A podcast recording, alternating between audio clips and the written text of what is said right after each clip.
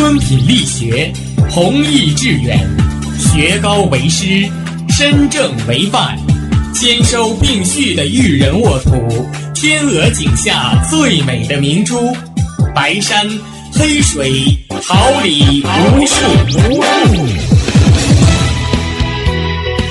您正在收听的是哈尔滨师范大学广播电台，用声音技术生活。让声音雕刻未来，用声音记录生活，让声音雕刻未来。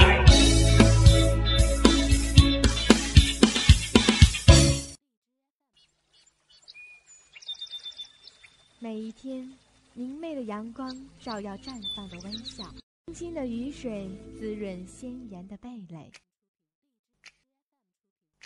仰望那神峰之巅神奇的奥秘，俯视那细小萌芽最初的美丽，把快乐握在手心，摇晃出绚丽；幸福溢满心口，荡漾起希望的涟漪。调频七十六点二兆赫，哈尔滨师范大学广播电台，让声音化作纯白云朵，飘过你我心情的天空。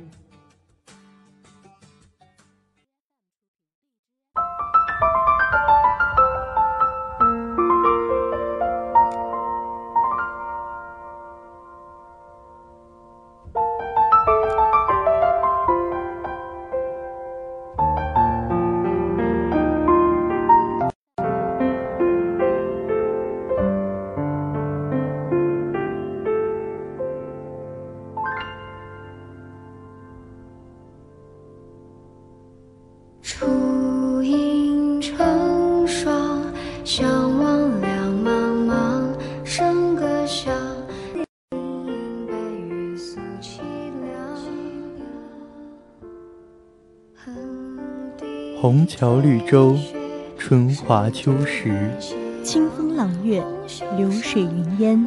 朝花夕拾，遍寻书卷间时光印刻的角落。天香，采撷墨香里错落有致的人生。又是一个阳光正好、晨风微凉的春日。清晨七点，调频七十六点二兆赫，哈尔滨师范大学广播电台。晨曦书香准时与您相伴，我是你们的好朋友金，我是王宇松，同时代表直播间内的编辑吕金阳、导播李东辉、实习监制赵寒松、新媒体中心董贤稳、综合办公室吴婷，为您带去清晨最美好的问候。希望本期的晨曦书香能带给美好的心情。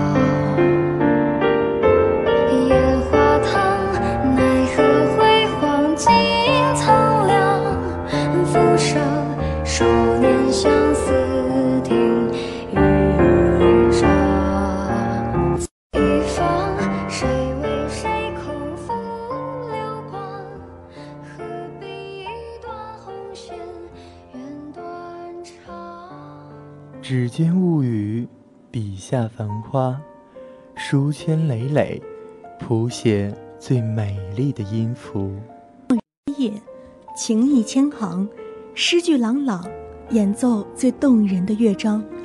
书卷间的一期一会，愿你能读懂他字里行间的欣喜悲欢。我们也愿意站在这里，等待与你在这书香漫里。相遇，用知心的笔触与感悟，给你最温暖的陪伴与力量。本期晨曦书香，陪你一同走进蒋方舟与他的故事的结局，早已写在开头。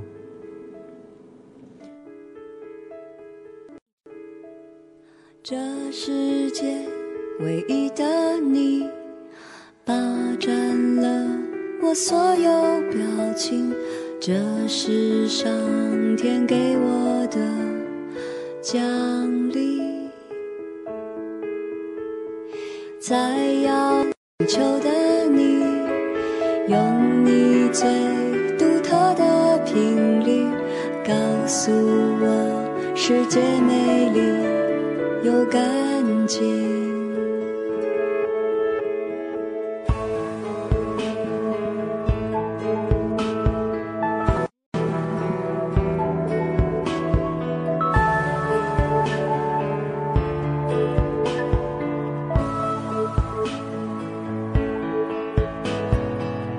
就算飞到了世界的另一边，另外一边，我也不会因为这样长长的距离而感到胆怯。每一颗心都拥有自己的。在幼年时，蒋方舟在母亲的鼓励与引导下，开始了自己最初的创作。在第一部作品《打开》。他就表现出了由于同龄人的思维与文笔。小时候的他对这个世界充满好奇，他的古怪精灵，他的小幽默，常常让人忍俊不禁。走在成长的路上，他又陆续出版了《正在发育》《青春前期》，都往我这儿看。虽然这些作品得到的评价褒贬不一，却足以把他推上神坛。年少成名的他，拥有众多崇拜者。却也承受着巨大的压力，有人质疑他的实力，有人等着看伤仲永的好戏，但方舟却用自己的努力与新的作品们有力的回击。二零一三年和二零一四年，蒋方舟接连出版了《我承认我不曾经历沧桑》和《故事的结局早已写在开头》这两部作品，让读者看到了蒋方舟的思考。努力与成长，蒋方舟的思想与深度和他庞大的阅读量密不可分。随着岁月的流逝，时间非但没有带走他的灵气，反而让他依旧拥有超越同龄人的阅历与思想深度。无论旁人的目光如何，他用自己的毅力与努了自己的道路。蒋方舟站在了九个不同的角度。勾勒出了九个看似截然不同，却又彼此影响与关联的人生。他们是出轨的男女，他们是别人的情妇，他们是老去的一代，他们还自信而年轻，没有站在道德的圈内，也没有作为一个局外人去讲述这些故事。他跳出了旁观者眼中的条条框框，通过这九个环环相扣的人生。道出了人们对精神世界的追求，展现了两性关系复杂与微妙。当世俗的风尘抹杀了少年眼眸深处那明澈的光，当年那不苟且的梦想，是否依旧可以让世故的他浪迹天涯？当时光的刻刀毁掉了夫妻心中彼此最美好的模样，在空气的缝隙中，爱的残花。当岁月带走了他的倾世容颜，带走了风花雪月，带走了爱，带走了希望，他还会爱这个世界吗？时间带给我们的是疲倦，是迷茫。世界像是巨大的玻璃罩，充满时间的迷雾。待得久了，就开始策划逃跑，寻找存在的理由。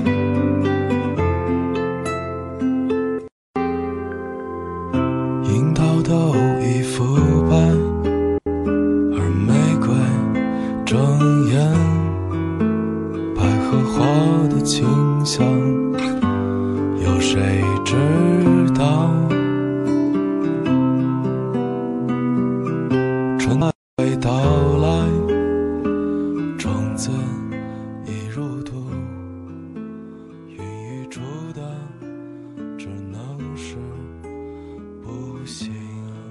我们都是生活的前行者。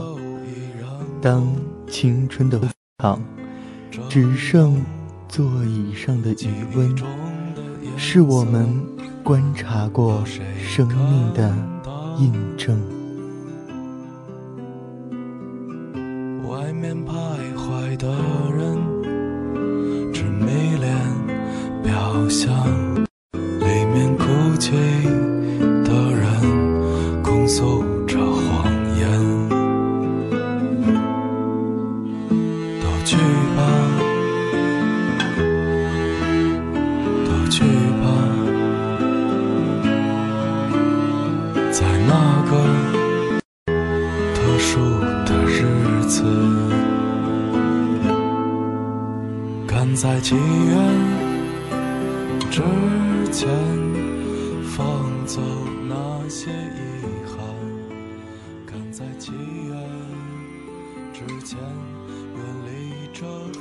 灰白小城里一笔痛楚的色彩，孤零零地从祖祖辈辈单调的精神世界中醒来。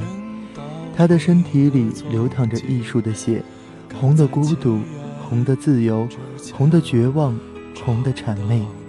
他是柔弱的，用艺术的盾牌将现实以及爱情的庸俗隔离在外。他不愿被同化，绘画用自己天赋的色彩，那是他唯一的逃避方式。直到他遇见林满，不同于其他男人。林满对江西进行艺术创作的夸奖与支持，对晚辈的提携、理解与真爱。林满的出现填补了他成长中曾缺失的温暖，但他只能是林满的情妇。身份的不同，年龄的悬殊，让这段被人不耻的感情出现了裂纹。没有自己的家庭，一直依赖着林满的他。已到了不痛不痒的年龄，可林满已有自己的家世，给不了江西一个明朗的未来。林满在艺术界的地位终于岌岌可危，他无法理解，更无法接受新的时代已经被江西人占领。出于嫉妒与报复，他揪住了江西情感的软肋，一次次挑战他的底线。江西离开了林满，故事。却远远没有结束。登上飞机的那一刻，唐鹏不知自己逃向了这个曾在江西的笔下无比美好的大男孩，要远赴拉萨去治病。与其说是治病，不如说是用一次背叛来报复伴侣不堪的过去。可背叛早就发生了，在拉萨的旅途中，他一边挣扎。一边回想反思着那个逃离之前的自己，他因为脏病发现了妻子曾经的不堪，爱不了，恨不得，怨气愈加深重。而他在婚姻中的责任感本就不强，在妻子小产后，竟毫无一个作为丈夫亲该有的反应。妻子哭泣时，眼中坍塌的希望，虽然透过回忆，却依旧那般清晰的。刺痛了他的心，他从逃避的梦境中醒来，他要回家。柯宏志是社会底层人的缩影，年龄、阶层与成长经历的洞察力。作为一名记者，他抨击不公，揭露黑暗。他是清醒的，他试图唤醒每一个浑浑噩噩，对着贫穷、不公与漏洞残忍而麻木的人。他又是迷茫的，他自己的渺小，他什么也无法改变，只能自欺欺人的苟活着，直到儿子毛栋死了，自责变成了负罪感。作为父亲，他没有保护好自己的儿子；作为丈夫，他没有给予妻子希望。他无能，有勇气去重建破碎的家庭，去面对破碎的自己。他要逃离让人窒息的家，他想和外遇的对象私奔，但温柔乡终究是幻影。对儿子的怀念又让他有了面对现实的勇气。他回到家中，妻子的归来。朱晓光是不幸家庭的受害者，童年时的他目睹长期被父亲虐待的离家出走，他忍受着母亲的酗酒，他承担着姐姐离开后家庭的重负，他眼睁睁地看着自己原本美好的 一点一点支离破碎，却什么也做不了。他还只是个小孩子，等他成为少女的时候，新家庭的重建更让他难以接受。姐姐回来了，背后藏着她不愿知道的肮脏。新爸爸出现了，是那个在监骚扰她的男人。她无法忍受自己的私人空间总是被这个男人闯入。她想揭开他的面具，可当她看到不再酗酒、一脸幸福的母亲时，她沉默了。她选择隐瞒，并独自消化着发生过的一切。夜莺与唐瑶，他们是没落风流的缩影。青春已逝，便误提戏子的命运了。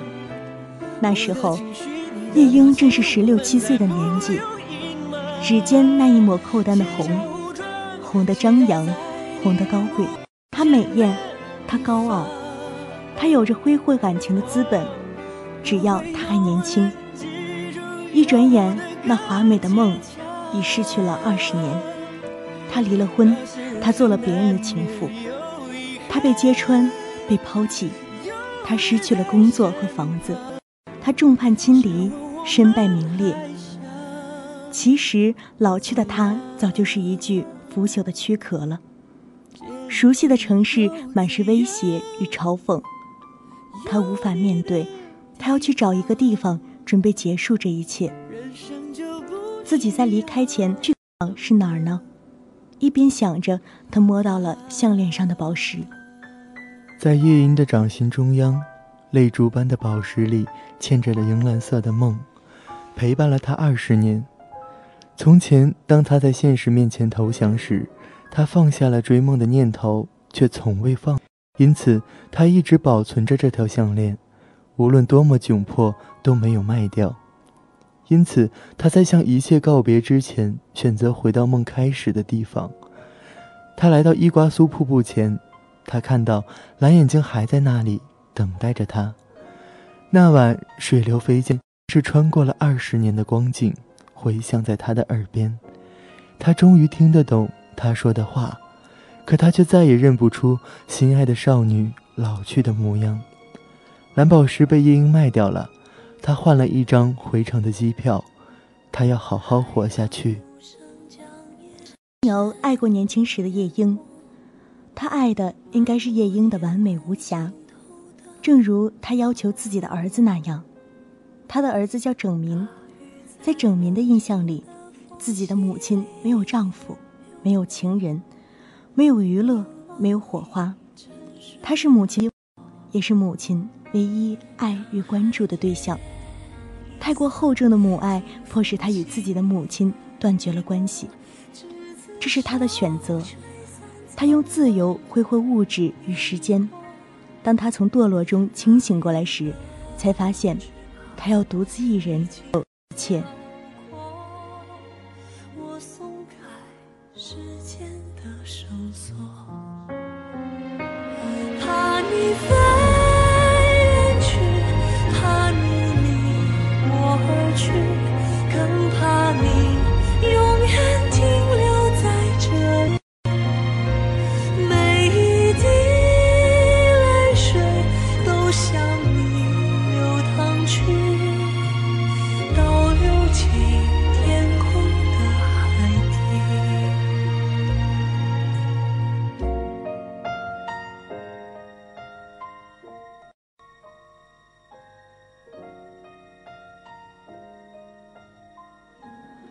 看，云淡风轻，破晓的晨光唤醒沉睡的心灵。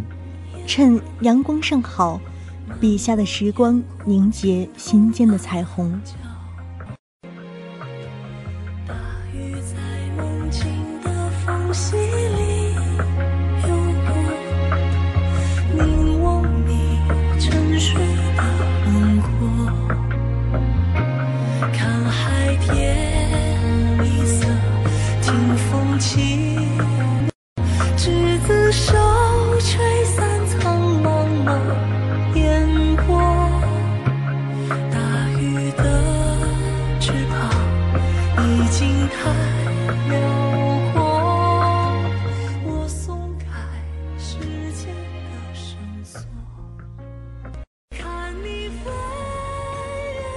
蒋方舟笔下的时光是残酷的。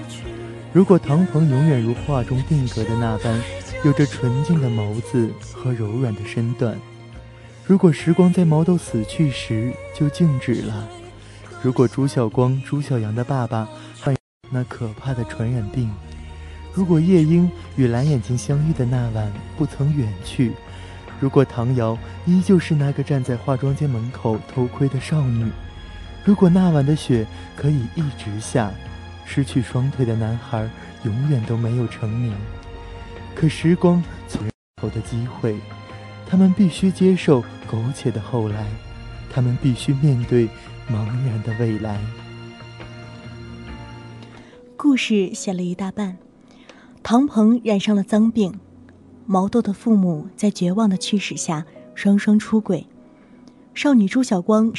的骚骚扰，夜莺沦为了身败名裂的小三，唐瑶成了溺爱儿子到偏执的单身妈妈，成名后极度膨胀的流浪歌手抛下了妻子对他的爱，昔日宫殿上的琉璃瓦只剩下残存的碎片，每个人活生活的平静，他们决绝地选择逃离，却又在离开的途中找回了面对的勇气。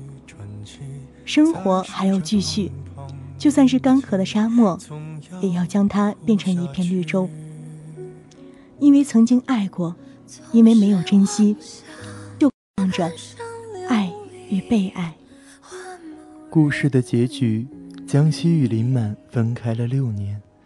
也许他们彼此都清楚，这世界上再难找到像彼此一般相知的灵魂。六年后的重逢是他们彼此救赎的开。唐毛回到家中，准备把家修葺一下，并打算和妻子再要一个孩子。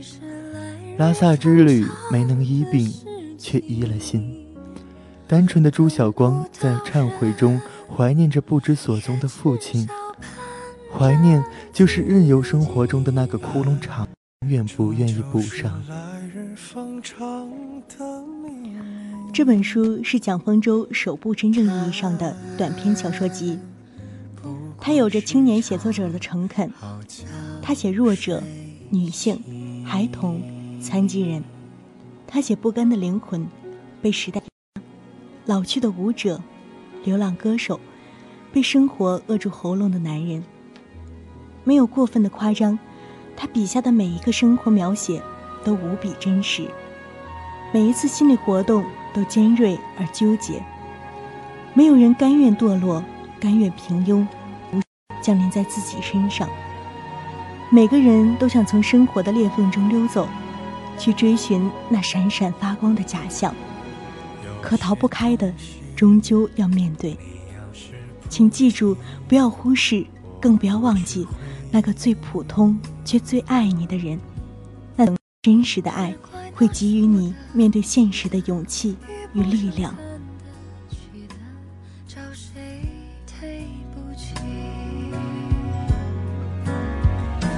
我说爱，或许是来日方长的事情，等不到人，也至少盼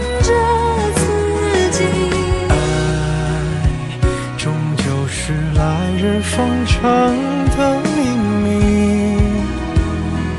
答案不过是好觉睡醒。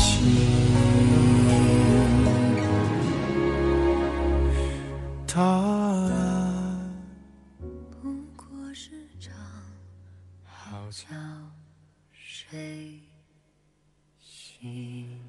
这四年，你是否曾？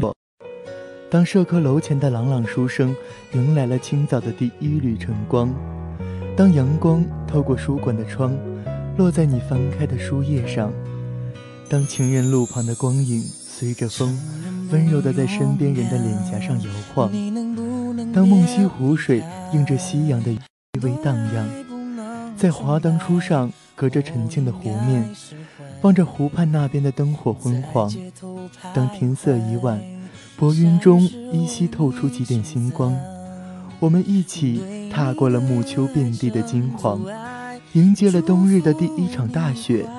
看渐渐解冻，看着满园的丁香开了又谢。我知道，我们该说再见了。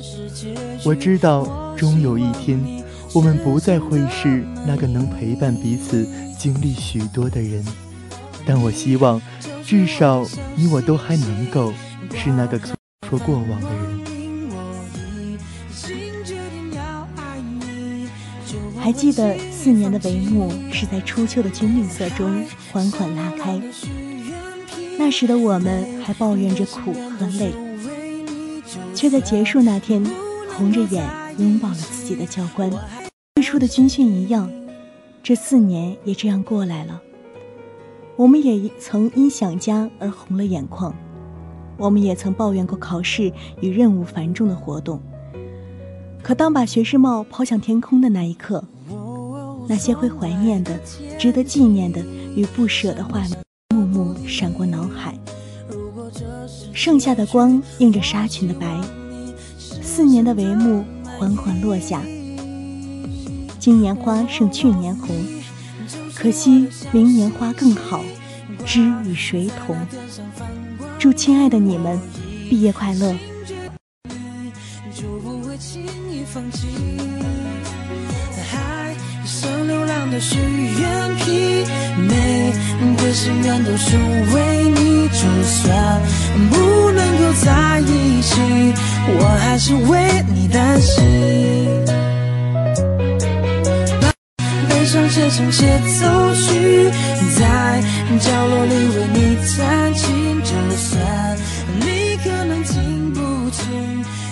代表我的心意。爱不一定要很甜蜜，说什么开始的言语。曼妙时光，丽日凌空的喧嚣午后，华灯初上的临街傍晚。总有那么一本好书让你流连，总有那样一种情节让你驻足，总有一个故事等待着你去收获。本期的晨曦书香到这里就要结束了，再次为您送上清晨最美好的祝愿，也感谢编辑吕金阳、导播李东辉、实习监制赵寒松、新媒体中心董贤稳、综合办公室。吴婷的陪伴，下我们不见不散，再见。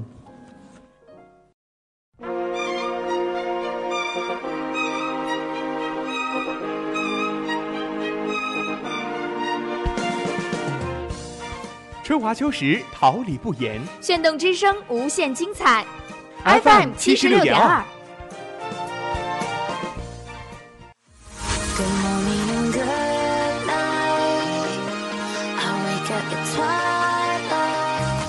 让电波在空中回响，让声音重塑梦想。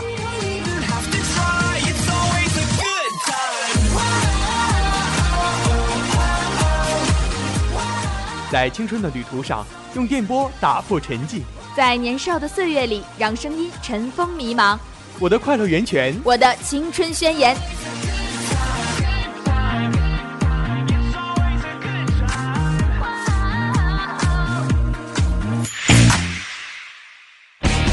哈尔滨师范大学广播电台，正青春，传递正能量。